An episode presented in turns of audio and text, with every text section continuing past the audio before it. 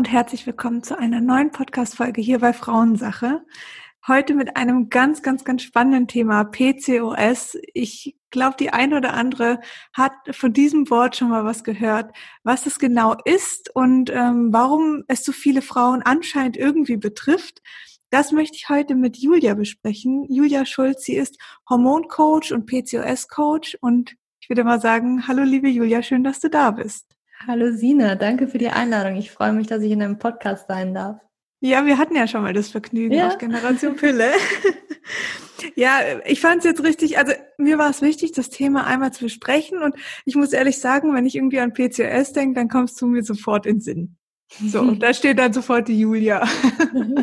Kannst du mal erzählen, warum? Was hast du mit PCOS zu tun? Ich habe das tatsächlich selber gehabt und deswegen bin ich überhaupt erst dazu gekommen, mich damit mehr zu beschäftigen und letztendlich auch Frauen zu coachen. Mhm. Und ja, ich, ich wurde mit Anfang 20 damit diagnostiziert. Ich wollte damals einfach die Pille absetzen, hatte keine Lust mehr auf die ganzen Nebenwirkungen, weil sich irgendwas in meinem Körper halt ständig verändert hat. Ich habe verschiedenste Pillen gehabt und dann kriegt man ja immer eine andere.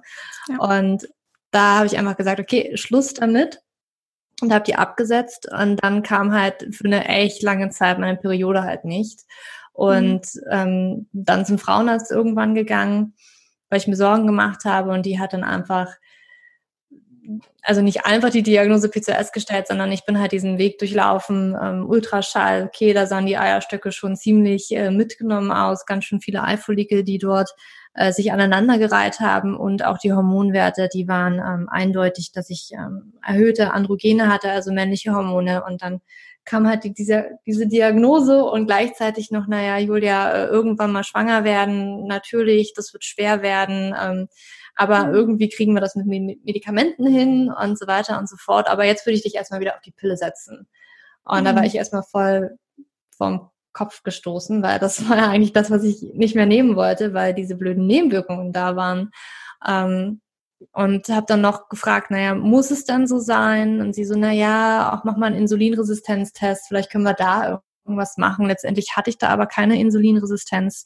Das hängt tatsächlich ganz, ganz oft auch zusammen. Da können wir wahrscheinlich nachher noch mal ein bisschen gern, ja. genauer drüber sprechen. Aber ich habe dann trotzdem auch nochmal Metformin trotzdem genommen. Das wird ja manchmal so off-label-use-mäßig tatsächlich für PCOS verwendet, selbst wenn man keine Insulinresistenz hat.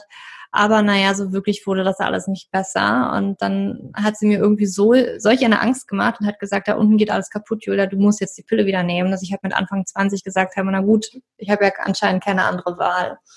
Und habe sie dann erstmal wieder genommen. Aber ich habe schon in mir drin diesen innerlichen Widerstand gespürt, dass da irgendwas nicht richtig sein kann, was mir die Ärztin da sagt. Das hat für mich absolut keinen Sinn ergeben, dass äh, mhm. Mutter Natur für mich da jetzt irgendwie das Natürlichste der Welt sagt, Julia, du darfst es nicht haben und das bei mir total anders sein soll als bei anderen Frauen. Das ist heutzutage so viele Frauen betrifft, wusste ich damals noch gar nicht. Man denkt ja immer, man ist halt ähm, und habe halt, während ich die Pille noch genommen habe, angefangen zu recherchieren und bin vor allem im englischsprachigen Bereich doch auf sehr viel darüber gestoßen und habe dann halt gelesen, okay, Ernährung kann man was machen, Lebensstilveränderung, da kann man auf jeden Fall was machen und habe halt, während ich die Pille noch genommen habe, schon echt viel geändert in meinem Leben und habe halt versucht, die ganzen Stellschrauben zu schrauben, die ich halt irgendwie schrauben oder verstellen mhm. kann und habe dann irgendwann mit Mitte 20 den Entschluss gefasst, jetzt habe ich wirklich keine Lust mehr auf die Pille und habe die halt komplett abgesetzt und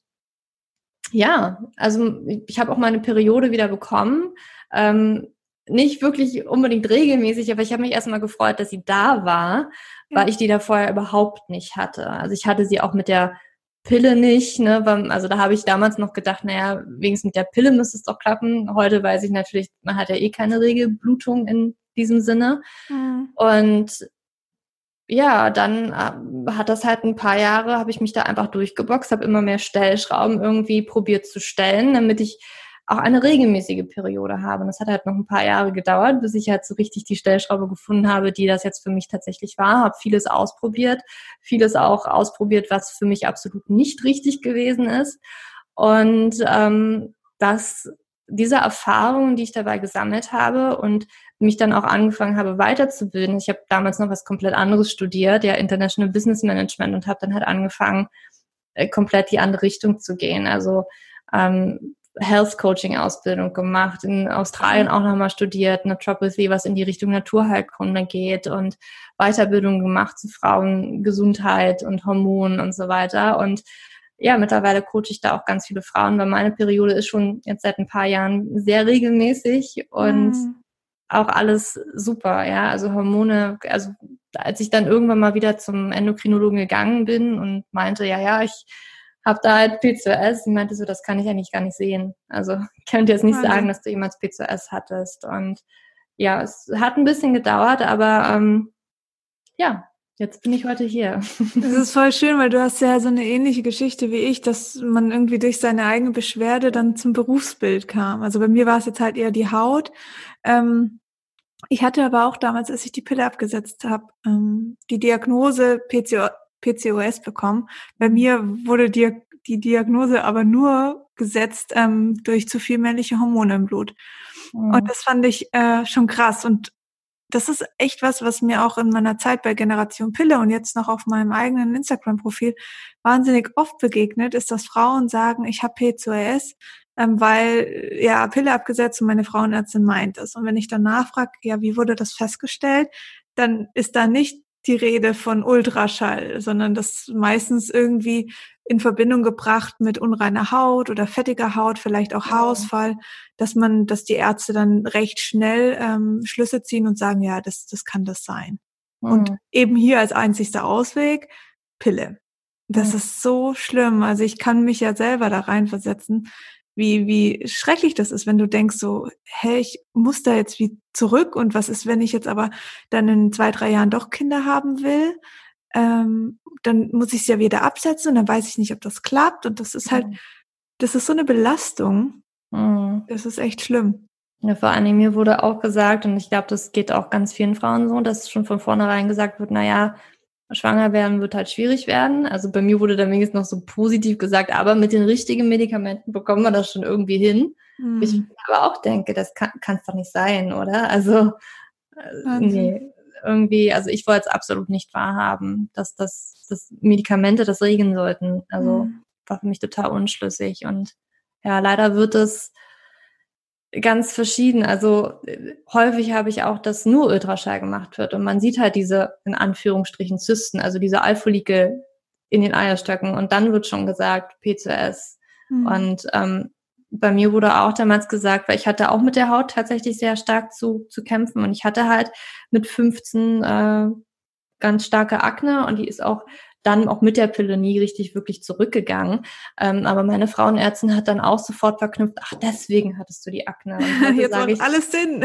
Ah, ja, und ich sage mir aber heute, weil ich weil ich hatte die Akne dann trotzdem noch, obwohl ich kein PCS mhm. mehr habe. Meine Hormone waren im Gleichgewicht, meine Regelblutung kam regelmäßig, ich hatte keine Zysten mehr in den Eierstöcken, ja. ich hatte trotzdem noch Problemhaut. Also mhm. Problemhaut kommt nicht nur von männlichen Hormonen, es gibt so viele andere Stellen, das Wort Stellschraube, so viele Ursachen, warum die Haut auch unrein sein kann. Das müssen nicht immer nur die Hormone sein. Und dann werden da irgendwie wilde Verknüpfungen gemacht und Annahmen, ohne da wirklich nachzugucken überhaupt. Das ist echt, echt blöd.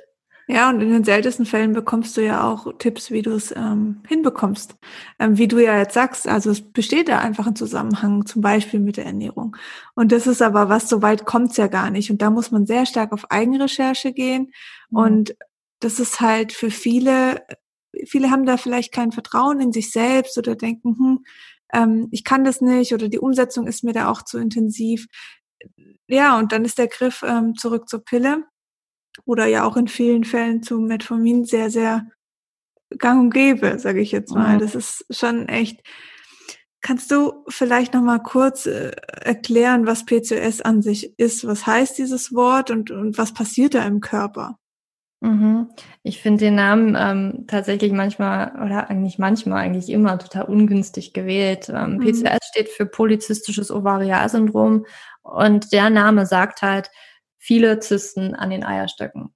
Mhm. Und das ist ein Teil dieser, dieses Syndroms, was da sein kann, aber nicht da sein muss, aber auch nicht ausschließlich nur für diese Erkrankung tatsächlich vorhanden ist, sondern es gibt auch andere Zyklusstörungen, wo wir diese in Anführungsstrichen Zysten was diese Eifollikel halt sind, die je, jeden Monat heranreifen, ähm, auch vorhanden sind, also bei ganz mhm. anderen zyklischen Problemen, ja, wie zum Beispiel der hypothalamischen Amenorrhoe. Das ist aber kein PCOS, sondern hat eine ganz mhm. andere Ursache, warum die Periode da ausbleibt. Aber zurück zu PCOS. Ähm, also dieser Name, ja, es kann vorkommen, muss aber nicht immer sein, dass wir halt diese Zysten an den Eierstöcken haben. Und diese Zysten habe ich ja vorhin schon angedeutet, das sind halt diese Eifollikel. Jeden Monat reifen halt Eifollikel bis zu zwölf Stück in unseren Eierstöcken heran. Eins davon würde dann irgendwann größer werden und halt springen. Ich glaube, das wissen ganz viele, die wahrscheinlich deinen Podcast hören ähm, mittlerweile. Aber beim PCOS ist es halt so, dass die irgendwie so ein bisschen alle weiter wachsen, aber keins irgendwie zum Eisprung kommt und dann irgendwie alle feststecken und auch nicht wieder sich zurückbilden. Und dann äh, reihen die sich halt so aneinander. Und eigentlich ist es auch typisch, dass wir mehr als zwölf Eifollikel im Eierstock haben, weil sich halt jeden Monat da nichts zurückbildet und dann eventuell neue dazukommen. Also mein Ultraschall sah damals wirklich grauenvoll aus. Man hat praktisch nichts weiter gesehen als eigentlich nur diese Eifollikel, ähm, weil da ganz viele waren. Und dazu muss man aber auch sagen, wenn man in der Pubertät sich das schon wieder anguckt, da ist es auch ganz normal, dass wir da mehr haben, weil in der Pubertät alles ein bisschen anders ist, als wenn wir eine ausgereifte Frau sind. Ja. Und das ist erstmal so grundlegend das, was passiert. Was wir dann halt noch haben, ist, dass ähm, eigentlich bei, das sollte eigentlich immer sein und das wird auch vernachlässigt, dass die Hormone sich angeschaut werden. Also, dass wir erhöhte männliche Hormone haben. Das ist ganz prägnant für dieses Syndrom. Und daher kommen auch ganz viele Symptome. Also, Akne kann tatsächlich ein Symptom sein. Haarausfall kann ein Symptom sein. Also, Haarausfall, was so ein bisschen typisch ist, wie es ältere Männer haben. Ne? Also, mhm. irgendwie so ähm, die, ähm, wie nennt man das hier, oberhalb der Schläfen und dann halt so auf dem Oberkopf, ähm, mhm. aber auch Hirsutismus, was so ein vermehrter Haarwuchs ist, also auch an Stellen, wo es wiederum für Männer ganz typisch ist, an der Brust, am Kinn, am Bauch, wo wir Geheimratsecken meintest du, oder? Wie bitte? Die Geheimratsecken meintest ja, du, oder? Genau, ja. ja. ja. Also, aber auch das, ja, man kann mhm. Geheimratsecken haben, einfach weil es so ist und das ja. muss nicht immer P2S sein, aber das ist halt so, das ist so typisch für Männer und dann vielleicht noch, wenn man am Oberkopf das so ähm, ausfällt, ne, da die ja. Haare. Und ähm, Übergewicht auch ganz, ganz häufig, weil irgendwie eine Zucker-Fett-Stoffwechselstörung meistens auch noch mit reinspielt und ähm, prägnant natürlich auch, dass der Zyklus entweder komplett ausbleibt, dass man die Regelblutung gar nicht bekommt oder aber der Zyklus extrem lang ist, also über 35 Tage und meistens tatsächlich 50, 60, über 100 Tage warten die Frauen, dass halt die Regelblutung wieder kommt.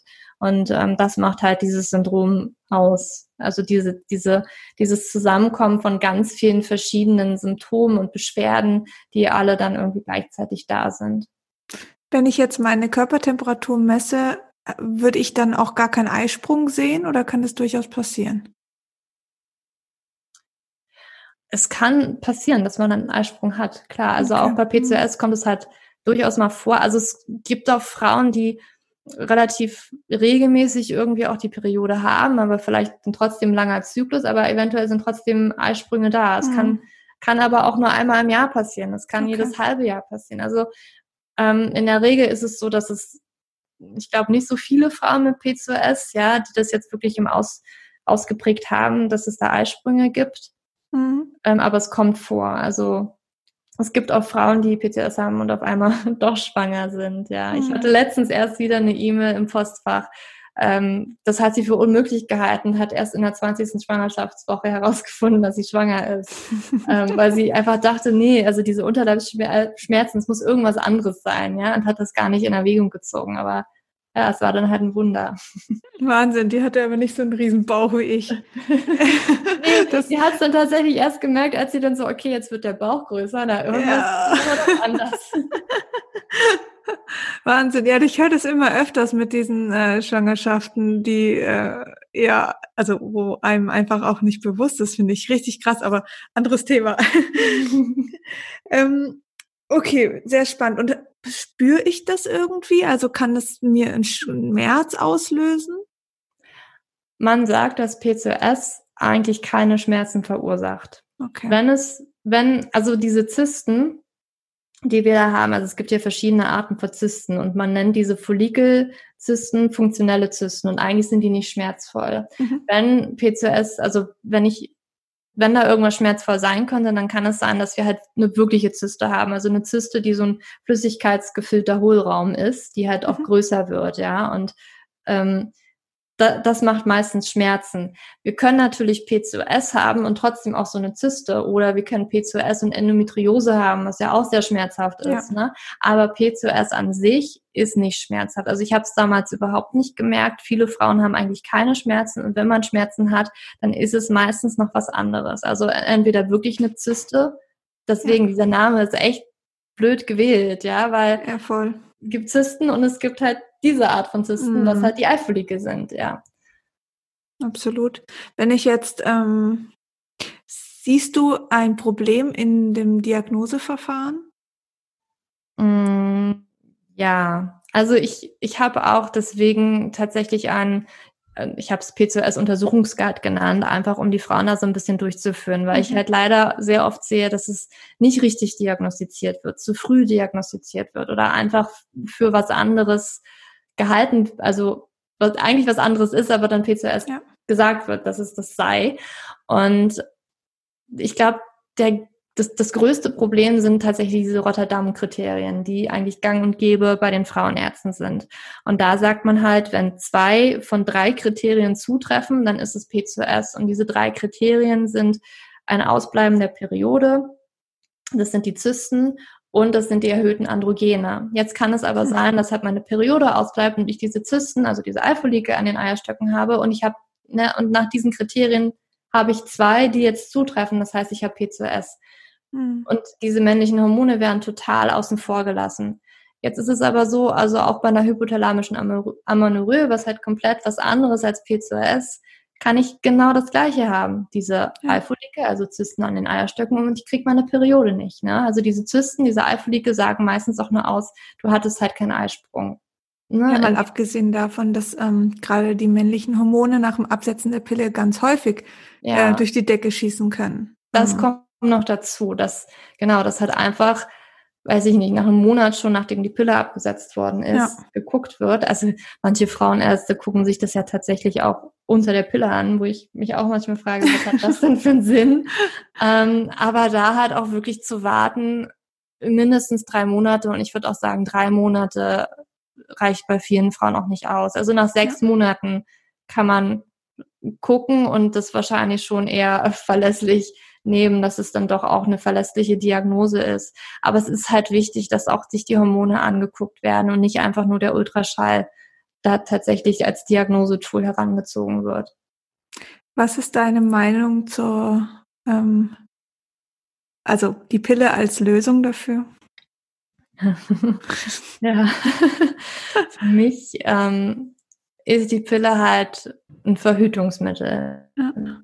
Und also halt kein Men. Und selbst na, als Verhütungsmittel finde ich das schon, also ich würde es ich würd's meiner Tochter nicht mehr empfehlen. Mhm. Ne? Auch wenn ich vielleicht als Mutter ganz viel große Angst hätte. Ähm, ich, ich würde versuchen, mein Kind da irgendwie ganz stark aufzuklären, weil ich einfach nicht mehr, weil ich weiß mittlerweile ist diese Nebenwirkungen und was danach kommt, was dann noch für Nebenwirkungen und Komplikationen und was da aufgehalten wird in der Entwicklung würde ich heute halt nicht mehr machen. Und ja. die Pille, das ist, das ist ja keine Lösung, sondern sie überdeckt ja die Symptome, die ich habe. Also sie legt ja die Kommunikation, die hormonelle im Körper komplett lahm. Also der Körper hat ja da gar nicht richtig die Chance, sich da irgendwie einzuspielen. Und wenn ich jetzt auch eine Frau habe, die vielleicht schon mit, mit 13 Jahren oder so die Pille genommen hat, ja, die muss vielleicht auch erstmal wieder die Pubertät durchleben, weil der Körper da gar nicht hinterhergekommen ist. Der wurde ja sofort die, Richtig. das wurde ja gecuttet. Der hatte ja gar nicht die Chance dafür. Und ja, die Pille ist, ist halt, ähm, ich glaube, Isabelle hat das immer so schön gesagt, ne? Du hast da so eine Warnblinkanlage und die leuchtet und du klebst jetzt ein Pflaster drauf. Und mm. ja, dann ist da halt nicht mehr, dass es blinkt, aber es ist halt trotzdem noch da, das Problem. Ne? Und das ist eigentlich auch die Pille, ja. Das ist halt wirklich mit ganz vielen Beschwerden. Also ich finde es auch ganz schrecklich also ich muss ja dazu sagen, bei uns, also bei Generation Pille noch, wie jetzt aber auch bei meinem eigenen Profil, da kommen natürlich viele Frauen, die da erstmal mit überfordert sind nach dem Absetzen. Mhm. Und ich bekomme sehr viel negativ ähm, Feedback, was auch die Frauenärzte sagen. Also ich möchte hier auf keinen Fall ganz mhm. schlecht über Frauenärzte sprechen. Es gibt ja wirklich ganz tolle, aber ähm, in der Regel fallen halt Aussagen wie, ja, wir müssen jetzt noch mal ein paar Monate die Pille einnehmen, ähm, damit die Periode wieder angekurbelt wird, damit die mhm. Hormone wieder angekurbelt werden. Und das ist einfach, das funktioniert nicht. Also das ist eine, das ist eine Lüge. Und das ist für mich so dieses Schlimme, weil ich als Frau, die mich davor nicht damit beschäftigt habe, ja, ich glaube das natürlich. Also ich denke dann, ja gut, okay, ich hatte davor irgendwie so eine Blutung mit der Pille, jetzt ist sie weg. Also hat die Pille mir anscheinend irgendwie doch gut getan. Das ist ja das. Erste, was in meinem Kopf vernetzt wird, ähm, ist aber überhaupt nicht Fakt, weil das ist eine reine Abbruchblutung, die da künstlich eingeleitet wird. Und wenn ich dann natürlich damit, mit so einem Medikament oder halt einem Verhütungsmittel, was ja auch ein Medikament ist, ähm, versuche irgendwie was auf natürliche Weise anzukurbeln, das kann nicht funktionieren. Mhm. Und deswegen ist man da wirklich auf einem Holzweg. Und ich würde da auch jeder Frau nochmal raten, ähm, nochmal nachzufragen. Also wie funktioniert das mit der Pille? Wie kann die Pille meine Periode zurückholen? Und was ist, wenn ich sie absetze? Und wie funktioniert die Pille überhaupt in meinem Körper? Und wenn man dann merkt, dass da Aussagen kommen, die so keinen Sinn erge ergeben, dann darf man meiner Meinung nach auch aufstehen und sagen, ich glaube, das ist nicht passend für mich hier. Ja. Ja, vor allen Dingen, also ich glaube heutzutage, ich würde diese, also würde keine Pille mehr zugelassen werden, wahrscheinlich. Nee, richtig. Ja, also, die wurde halt einmal zugelassen und seitdem ist sie einfach ja. auf dem Markt. Und das ist schon Wahnsinn. Also wir, wir befinden uns da wirklich in, also meiner Meinung nach in einer echten Dramasituation, was, was die Pille betrifft. Und das wird schon ganz, ganz lange unter den Tisch gekehrt und mhm. ähm, ja, aber gut, ist ein anderes Thema trotzdem. ähm, wenn du jetzt, also was, was rätst du den Frauen, die du coachst? Was, was können die mhm. machen? Was kann ich tun, wenn ich diese Diagnose hab? Soll ich soll ich da vielleicht nochmal eine zweite Meinung einholen, ob es wirklich so ist oder was würdest du grundsätzlich raten? Mhm. Ähm, in der Regel, ja, würde ich, zweite Meinung ist immer gut, sich einzuholen und vor allen Dingen auch vielleicht mal, also meistens wird es ja vom Frauenarzt gemacht, vom mhm. Gynäkologen, mhm. ne? Und das, das ähm, da, dabei bleibt's meistens. Ne? Es ist aber ganz wichtig, dass man einfach auch manchmal nochmal, oder eigentlich nicht nur manchmal, sondern immer ein bisschen auch tiefer guckt. Ne? Ähm, und da vielleicht zum Endokrinologen geht, also ein Facharzt für Hormone aufsucht, um wirklich zu gucken, okay, habe ich wirklich PCOS? Könnte es vielleicht auch ähm, eine Stoffwechselstörung sein, eine genetische, ja, dass man sich da noch andere Hormone anguckt, also das androgenitale äh, Syndrom, ja, das, das könnte theoretisch auch sein. Das ist nicht häufig, aber könnte sein und das sollte einfach abgeklärt werden. Man sollte auch gucken, habe ich jetzt die Insulinresistenz, wenn ich PCOS habe? Weil dann habe ich doch da auch schon mal wieder einen guten Ansatzpunkt, was ich tatsächlich in meinem Leben ändern könnte, mir mich ganz stark bei meiner angucken, ähm, wie das halt mit Kohlenhydraten in meinem Leben aussieht und wie ich da meine Ernährung anpassen könnte. Prolaktin ist ein anderes Hormon, das man sich angucken sollte, ja, und auch die Schilddrüse. Einfach da nochmal genauer gucken, ist es wirklich PCOS oder ist es doch was komplett anderes, mhm. ja? Ist es Stoffwechselstörung? Ist es die Schilddrüse? Ähm, Habe ich die erhöhten Androgene? Welches Androgen ist denn jetzt eigentlich erhöht? Ähm, dass man da wirklich nochmal guckt. Und da würde ich tatsächlich nicht nur eine zweite Meinung von einem Gynäkologen einholen, sondern versuchen auch einen guten Endokrinologen zu finden, der da auch ein bisschen genauer guckt und umfangreichere Tests macht. Okay. Wird das von der Krankenkasse übernommen, weißt du das? Ah, das ist immer so eine, eine gute Frage. Ich glaube, das kommt immer so ein bisschen auf die Krankenkasse drauf mhm. an und natürlich auch in welchem Land du bist. In, in Österreich, Schweiz könnte natürlich anders sein als ja. Deutschland. Ich weiß zum Beispiel in der Schweiz, da wird viel auch selbst bezahlt von den, okay. von den Tests. Also muss man Einfach schon mal nachfragen, auch bei der ja. Krankenkasse. Aber ja. ist, bei mir wurde zum Beispiel alles übernommen damals. Ähm, mhm. Ich weiß nicht, wie das heute ist. Ich weiß nicht, wie das mit anderen Krankenkassen ist. Ähm, da muss okay. man wirklich gucken. Und ähm, was kann ich dann tun? Also wenn ich dann die Zweitmeinung eingeholt habe und dann ist wirklich die Diagnose, okay, PCOS, ähm, trifft bei mir zu, wie kann ich meinen Körper dahingehend unterstützen und welche Faktoren mhm. haben da irgendwie, spielen da eine Rolle? Mhm. Also, ich würde auf jeden Fall erstmal nicht in Panik geraten. Man tut es ja sehr schnell, ne, dass man sich jetzt auf einmal den Kopf, also den Kopf am besten am liebsten in den Sand stecken würde und irgendwie gar nicht weiß, was man machen soll. Und da erstmal Ruhe zu bewahren. Wenn du vielleicht vom Arzt jetzt auch gesagt bekommen hast, nimm Metformin, nimm die Pille, ähm, dann würde ich jetzt auch nicht komplett das erste sagen, setze ab und ne, mach irgendwas mit deinem Lebensstil, sondern da würde ich auch erstmal gucken, okay, wenn das jetzt erstmal gerade so dein Anker ist und dich erstmal beruhigt, dann bleib erstmal dabei und ändere trotzdem schon was an deinem Lebensstil. Ja, wenn du aber komplett das schon von vornherein gesagt hast, das sind eigentlich nicht die Optionen, die ich haben möchte und ich möchte wirklich gleich versuchen, mit meinem Lebensstil das zu machen, auch okay. Und dann gibt es tatsächlich die verschiedenen verschiedenen Säule, Säulen der Hormonbalance. Und da ist einer natürlich die Ernährung, mhm.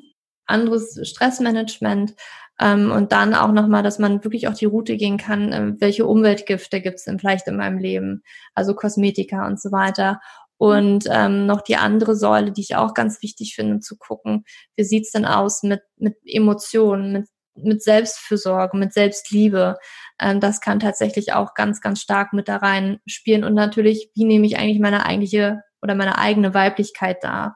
Ja, weil ich P2S, erhöhte männliche Hormone, inwiefern da sträuben sich manche so ein bisschen, die haben damit ein Problem, sich das vorzustellen, männliche, weibliche Energien und Qualitäten und ähm, aber das, das hat was, dass man sich einfach mal dort, damit auseinandersetzt mit der eigenen Weiblichkeit und was bedeutet das eigentlich für mich? Welche Rollenvorbilder hatte ich denn in meiner Familie? Ähm, mhm. Und das sind für mich so ganz, ganz wichtige Säulen. Und wenn es ich glaube, die, die meisten wollen tatsächlich mit der Ernährung anfangen und das ist auch wirklich sehr, sehr sinnvoll, mit Ernährung da auch einen Grundstein zu legen und dass die schon mal stimmt, weil alles, was wir essen, es wird letztendlich zu uns. Aber wir müssen halt aufpassen, welchen Ratschlägen wir da folgen. Also es gibt auch ganz viele Ärzte und natürlich auch im Internet besonders viele, die halt sagen, okay, unbedingt Low Carb gehen. Ja, Low Carb ist ganz, ganz toll bei PCOS und kann dir ganz stark und gut helfen und vielleicht sogar Ketogen gehen. Mhm. Und das kann echt nach hinten losgehen, weil das erstmal für ganz, ganz viele überhaupt nicht durchzuhalten ist, vor allen Dingen nicht die ketogene Ernährung. Und dann ist es auch immer, also man muss sich auch angucken, die Frau an sich, ja. Habe ich Insulinresistenz? Okay, dann könnte ich vielleicht diese Route gehen, von wegen mal die Kohlenhydrate ein bisschen geringer anzusetzen und vielleicht die gesunden Fette ein bisschen zu erhöhen in meinem Leben, weil anscheinend mein Körper ja ein Problem damit hat, ähm, mit dem Zuckerstoffwechsel und vielleicht sogar auch mit dem Fettstoffwechsel, dass wir da ähm, das ganz gut mit der Ernährung äh, lower Lower Carb, sage ich jetzt ja. mal so, komplett Low Carb, sondern einfach ein bisschen gucken, welche Qualität an Kohlenhydraten esse ich denn da. Trinke ich Cola, Fanta, Sprite, äh, Säfte, mhm. ähm, esse ich vielleicht viel Gebäck und Zucker, dass man da schon anfängt, die Qualität erstmal zu ändern und vielleicht auch allgemein guckt, wenn Teller über. Ja, also für alle ist gut, mehr Gemüse zu essen. Mhm. Aber dann auch, auch zu gucken, bin ich eher der schlanke PCOS-Typ, ja, habe ich keine Insulinresistenz, sondern bin total schlank, äh, mache vielleicht auch ein bisschen Sport, dann ist es total fatal, wenn ich dann auf einmal meine Kohlenhydrate auf 50 Gramm pro Tag reduziere oder vielleicht noch weniger, wenn ich in die Ketose rein möchte. Es kann wirklich noch nach hinten losgehen und kann dich vielleicht von PCOS in die Nebennierenschwäche und totale Erschöpfung ähm, mhm. reinbringen. Und dann hast du deine Periode deswegen nicht, ja. Dann hast du vielleicht kein PCOS mehr, aber gar keine Hormonproduktion mehr, weil dein Körper ja. einfach so erschöpft ist. Und da wirklich zu gucken, welcher PCOS-Typ bin ich eigentlich und was passt denn auf mich und ähm, in, in meinem Buch Leben mit dem PCO-Syndrom gehe ich auch so ein bisschen darauf ein, dass man wieder lernt, auf den Körper mehr zu hören. Und der schickt, der schickt einem Signale und sagt halt, sagt halt durch bestimmte Gefühle oder bestimmte ähm, ja, ne, ob ich jetzt unruhig bin, ob ich nervös bin, ob ich aufgedreht bin, sagt er mir, hatte ich jetzt zu viel oder zu wenig Zucker, ja, mhm. Kohlenhydrate. Dass man da einfach lernt, wieder drauf zu hören und ganz feinfühlig wird. Und das müssen ganz viele Frauen erstmal wieder lernen, weil wir das komplett verlernt haben, uns mit dem Körper tatsächlich zu verbinden und da wirklich hinzuhören, was brauche ich denn eigentlich? Was braucht mein Körper eigentlich? Sondern wir, wir wir haben uns bestimmte Dinge angewöhnt, ja, zum Beispiel jeden, jeden Tag irgendwie ein Stück Kuchen am Nachmittag zu essen, äh, wie es zum Beispiel meine Oma immer noch macht, ja. ähm, das hat sich irgendwann so eingebürgert. Oder wir hören ähm, ganz fanatisch auf irgendwas, was wir in irgendwelchen Zeitschriften gelesen haben, die neueste Diät, halt Low Carb, ja, ähm, und vertrauen halt da drauf und äh, sehen halt nicht, dass jeder Körper auch irgendwie anders ist. Und da ähm, ist Ernährung ein wichtiger Punkt. Aber man muss auch wirklich gucken, was brauche ich, was passt zu mir. Und das mache ich auch meistens im Coaching. Also bei mir gibt's nie den, äh, den 0815 Ratschlag, ja. den ich jedem gebe, sondern gucke wirklich, dass das passt auf jede Frau. Und da muss man halt wirklich gucken. Ja, und das, das ist jetzt die Säule Ernährung gewesen, ja. Mhm.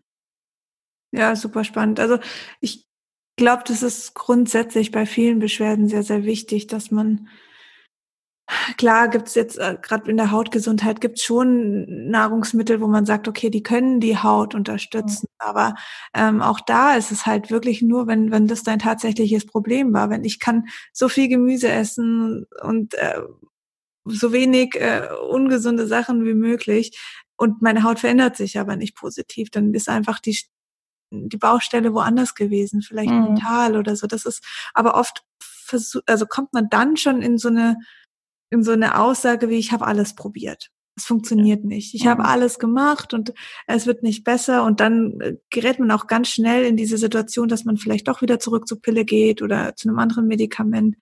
Und ähm, das da vielleicht auch nochmal ganz klar, das war dann noch nicht die mhm. oder deine Baustelle. Und das lohnt sich so, so sehr. Und das können wir beide ja auch sagen aus unserer eigenen Geschichte. Wir haben das nicht in ähm, zwei, drei Monaten gelöst. Ähm, ganz toll, wenn man das schafft. Das ist durchaus möglich, wenn ja. man halt sofort Glück hat ähm, und sagt, okay, ich, ich weiß, wo es ist, ich habe da ein gutes Körpergefühl, ich kenne ich kenn meine Baustelle und ich arbeite daran. Aber oftmals ist es wirklich eine Suche, weil man halt aus einer Situation kommt, gerade mit der Pille, wo man ja viele, viele Körpersignale und die Weiblichkeit komplett ignoriert. Mhm. Und dann setze ich ab und dann stehe ich erstmal da als Frau, krieg plötzlich irgendwie eine Libido ähm, und, und merke so, oh Gott, emotional verändert sich total was. Ich habe da plötzlich ein ganz anderes Gefühl zu meinem eigenen Körper, zu meinem eigenen Leben. Das überfordert erstmal. Und da, das ist ja auch das, was du vorher gesagt hast, mit dieser Pubertät, die ja viele, wenn sie mit 13 schon die Pille genommen haben, einfach ähm, ausfallen lassen sozusagen. Und, der Körper muss sich das auf irgendeine Art und Weise auch wiederholen, weil es ein sehr, sehr wichtiger Entwicklungsprozess ist. Das kann schon mal dann ein bisschen dauern, aber dieser Weg ist so wertvoll und entweder puppt, entpuppt sich dann ein Berufskanal, ähm, wie jetzt bei uns zwei draus, mhm. oder man hat einfach wahnsinnig viel über sich selbst gelernt und das mhm. lohnt sich so, so sehr. Ja. Ja, ich will gar nicht sagen, wie lange ich da, also mit sämtlichen Symptomen, wirklich. Also ich war ja auch ne, vom PCOS und dann habe ich das alles ausprobiert und viel trainiert und Keto tatsächlich auch. Und dann ähm, immer festgestellt, okay, äh, jetzt bin ich in der Nebennierenschwäche drin. Aber bevor ich das mhm. gerafft habe, sind auch schon wieder ein paar Jahre vergangen. So. Also, ja, richtig. Ähm, immer gebraucht, bis ich da. Oh, jetzt warst du gerade kurz weg. Sorry, ich, manchmal bricht das Internet ab. Ich glaube, es liegt an mir. Kannst du den letzten Satz nochmal sagen, bitte? Was habe ich denn da gesagt? ja, ähm, ja also, nach der Nebennierenschwäche. Ja, also ich habe tatsächlich ähm, einige Jahre da gebraucht, bis ich da wirklich ja. das gerafft habe, mich mit mir verbunden habe und wirklich auch geguckt habe, was ich, also mich von außen auch gelöst mhm. habe von von allem, was von außen auf mich einprasselt. Ne? Also auch als ich in der Nebennierenschwäche drin war, das, das war dann so, okay, ähm, ich, ich nehme jetzt hier eher zu als ab, aber dann muss ich ja mehr trainieren und am besten noch weniger essen, was oh. eigentlich in diesem Moment, ja, äh, du von außen natürlich gesagt bekommst, so sollte das sein, so nimmst du ab, ja, Calories in, Calories out.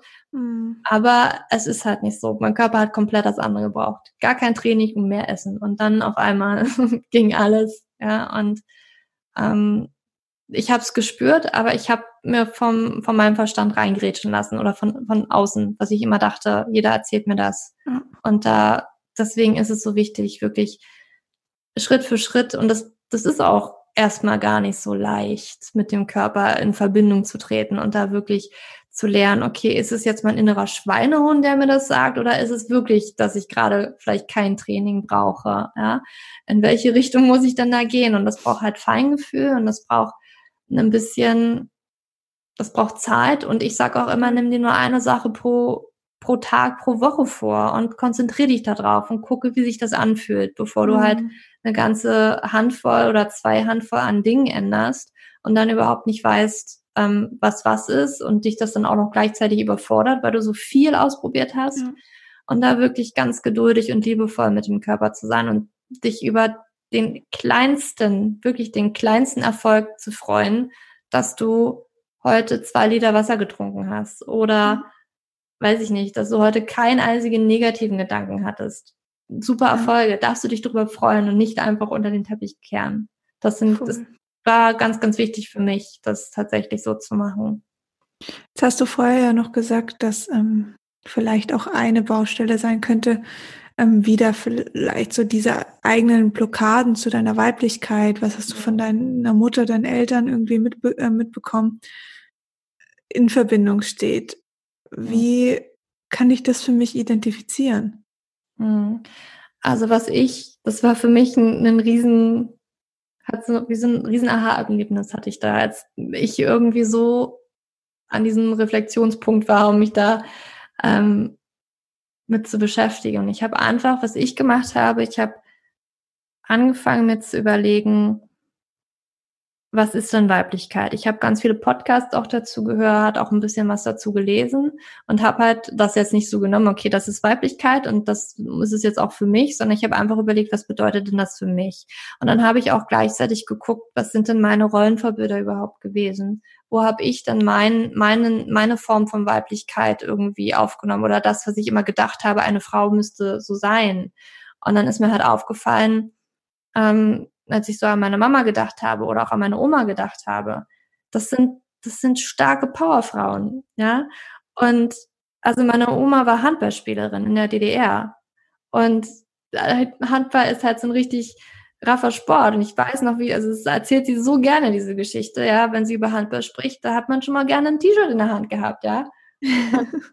und so kenne ich sie auch. Also sie hat, mhm. also was sie im Leben durchlebt hat, ja, ähm, drei Kinder alleine ähm, aufgezogen, weil, weil der Mann im Autounfall ähm, ums Leben gekommen ist. Und weißt du, in der mhm. DDR war das dann auch nochmal alles anders. Und da ist wieso, glaube auch bei uns, bei uns im Osten, sage ich schon, aber da ist vielleicht nochmal ein komplett anderes Frauenbild als im Westen. Bin ich jetzt mir nicht hundertprozentig sicher, aber ich glaube schon, dass das so war. Dass, ja. ähm, und meine Oma, die, die ist voll die Powerfrau. Die ist diese Frau, Emanzipation, wirklich diesen Overall hochgekrempelt, dieses Bild, was man kennt, den Bizeps. Ja, das ist meine Oma.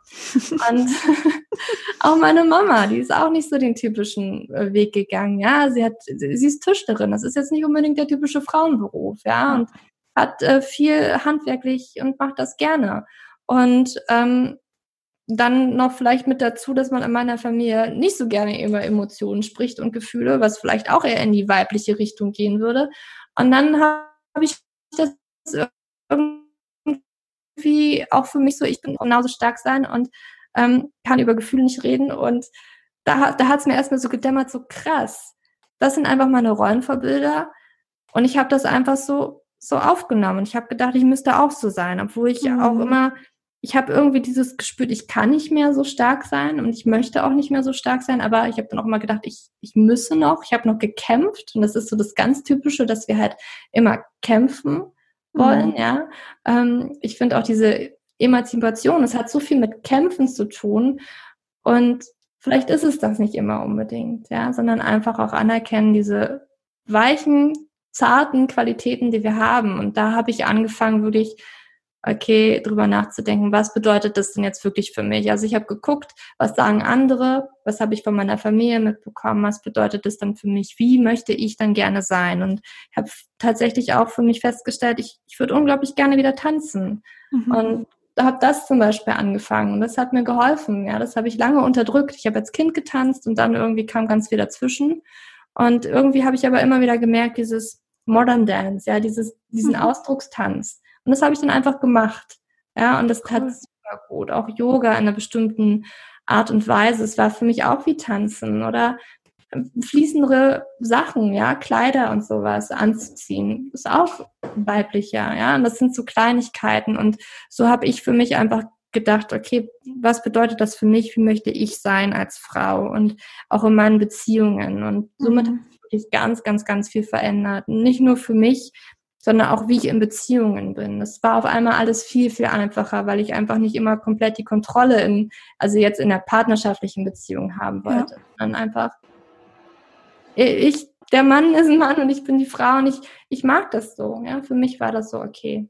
Das ist so ein wertvoller Tipp. Ich wollte es gerade sagen, nicht nur in Bezug jetzt auf ähm, hormonelle Beschwerden, sondern wie leben wir mit unserem Partner, wie leben wir eine Schwangerschaft, wie leben wir mit unseren Kindern, was leben wir denen vor als Frau. Ich habe mich da so wiedergesehen, gerade weil meine Mama und mein Papa haben sich ähm, getrennt, da war ich ein Jahr. Also meine Mutter hat diese väterliche Rolle einfach automatisch übernommen. Die war immer beides. Und jedes Mal, wenn sie mit mir eher aus der Vaterperspektive reden wollte, stand sie ganz anders da. Viel breitbeiniger mhm. und ähm, die Schultern aufrechter, wie als sie mit mir als Mama gesprochen hat. Das war für mich damals, ich konnte das gar nicht richtig ernst nehmen, aber jetzt heute reflektierend, in was für Rollen sie da immer geschlupft ist und was das mir mhm. signalisiert hat, das war und das ist so unfassbar. Und gerade in dem Zusammenleben zwischen mir und meiner Mutter, weil wir einfach sehr eng waren. Ich habe keine Geschwister und wie gesagt, mein Papa, es war eher so ein Wochenendsding. Ähm, das ist krass und das halt über Jahre. Und natürlich macht das was mit uns. Natürlich macht mhm. das was mit unserer Fruchtbarkeit, mit unserer Weiblichkeit, mit dem Zyklus. Alles, was, was wir Frauen halt sind. Und das finde ich einen super, super schönen Tipp. Hm. Mega, dass du es angesprochen hast. Genau. Hast du, ähm, möchtest du jetzt irgendwas noch mit auf den Weg geben, wo du sagst, okay, das ist dir jetzt noch wichtig, einfach vielleicht grundsätzlich auch an, an Frauen gerichtet? Fällt dir irgendwas spontan ein? Einfach, also ich kriege ja auch ganz viele Nachrichten und ich spüre halt immer auch die Panik und die Verzweiflung. Mhm. Und ich weiß, es ist wahrscheinlich immer leichter gesagt als umgesetzt. Ja wirklich ruhig zu bleiben und wirklich in sich zu ruhen und nicht so viel von außen treiben zu. Also wir sind ja immer so wie so ein Blatt, das irgendwie auf dem Fluss da hin und her gerissen wird, anstatt jetzt wirklich der Fels zu sein in diesem Fluss. Und da wirklich, es ist ganz egal, was alle um mich herum erzählen. Ja, und da wirklich verankert zu bleiben und ganz fest zu bleiben und zu wissen, also auch dieses Vertrauen zu haben, dass mich mhm. dieser Fluss jetzt einfach mal nicht umreißen kann, sondern dass es halt die Lösungen, die sind da und wahrscheinlich schon alle in mir. Sehr schön. Schön. Schön zu hören. Ich liebe diese Frage am Ende. Das ist immer, da freue ich mich immer am allermeisten drauf, weil das einfach auch nochmal so viel über den Mensch selber sagt und was, was der Mensch erlebt hat. Deswegen ähm, danke ich dir dafür. Und natürlich auch für ähm, deine Tipps rund um PCOS. Wenn man dich jetzt äh, finden möchte, erzähl doch mal, wo kann man dich finden? Mhm, sehr gerne. Ja, man findet mich ähm, auf meiner Website unter juliaschulz.net. TZ das ist eine ganz kleine Besonderheit in diesem sehr deutschen Namen. Und ähm, auf Instagram auch unter juliaschulz.coaching und in, jetzt so langsam auch auf Pinterest komme ich jetzt auch. und das sind cool. so die, Haupt, die Hauptquellen, wo man mich finden kann. Und natürlich mein Podcast, Fear Fantastic. Wo du Sehr auch schön. tatsächlich ja schon da warst. Ja. ich verlinke auf jeden Fall alles. Ich muss mich auch mal kurz noch entschuldigen an, äh, bei den Zuhörern, weil immer mal wieder die Verbindung abgebrochen ist. Du wirst es wahrscheinlich gar nicht gemerkt haben, weil es immer dann war, wenn du gesprochen hast. Ja. Und ähm, ich habe aber darauf geachtet, dass man deinen Satz dann noch hört. Deswegen, also sorry dafür. Das nächste Mal gucke ich, was ich hier besser machen kann mit meiner Internetverbindung. Ähm, ich verlinke auch nochmal deine Links, weil jetzt gerade noch ein ähm, kurzer Haken drin war ähm, bei deiner Webseite. Oder sag sie nochmal kurz. juliaschulz.net. Okay, perfekt. Ich und hoffe, Schulz mit äh, Schulz mit äh, TZ, gell? Genau. Ja. Ähm, ja, wird auf jeden Fall verlinkt. Und jetzt hast du vorher noch was von einem Untersuchungsguide erzählt. Ja, den kann ich auch gerne ähm, mitschicken. Den kannst du auch gerne verlinken. Ach, ach, der ist umsonst. Ja. Ach, ist das cool. Ja, ist doch schön. ja, dann machen wir das doch. Sehr cool. Und äh, man findet sonst ja auch alles von dir. Hast du nicht auch ein E-Book? Oder ein Buch? Du hast ein Buch geschrieben. Ja, das habe ich ja auch erwähnt. Genau, Leben mit dem PCO-Syndrom. Genau. ja, ich bin noch ganz neue Autorin. Ja, ich bin das noch nicht so gewohnt. Aber ja, es gibt mal ein Buch Leben mit dem PCO-Syndrom, was man auch im Buchhandel kaufen kann. Kannst Perfekt. du sicherlich auch zu Amazon oder weiß ich wohin verlinken. Ich verlinke Und, alles. Ähm, ja, ich habe auch ein, noch ein E-Book Hormonfood heißt das. Also ähm, das ist jetzt nicht nur speziell für PCOS, sondern einfach auch ähm, ja, für andere Frauen, die vielleicht Zyklusprobleme haben oder andere Hormonprobleme haben, weil es da einfach nochmal saisonaler ähm, Ernährungsplan ist mit über 20 Rezepten, wo man vielleicht Inspiration Schön. bekommt und auch ja mal so zwei Wochen als als Beispiel, ne, wie man so das aneinander rein kann und auch tatsächlich angepasst an die Kohlenhydrate. Also dass wir da auch noch mal ein bisschen mit an die Hand geben, mhm. dass du da dein dein persönliches Kohlenhydratlevel findest, ja, und da nicht irgendwie auf einmal low carb gehst, obwohl das gar nicht für dich passt. Ja, perfekt. Super. Also ich verlinke auf jeden Fall alles und ganz, ganz großes Dankeschön an dich, dass du hier gesprochen hast und dass du uns aufgeklärt hast und zu diesem wichtigen Thema. Ähm, und ich glaube auch nochmal zum Schluss, also gerade weil jetzt das Thema Kinderwunsch, Schwangerschaft dann doch viele einfach verunsichert, weil die Aussage halt sehr häufig kommt. Ähm, es gibt auch dafür eine Lösung und das ist jetzt mhm. nicht nur einmal diese Diagnose bekommen zu haben, dass, dass du nie wieder fruchtbar sein kannst oder irgendwie nie wieder Kinder haben kannst. Also wichtig ist da einfach der Ursache auf den Grund zu gehen und an sich zu arbeiten und dann wird auch alles gut. Es ist alles gut, sagen wir es mal so. okay, Julia, vielen Dank ähm, für deine Zeit und für deine schönen, hilfreichen, informativen Worte.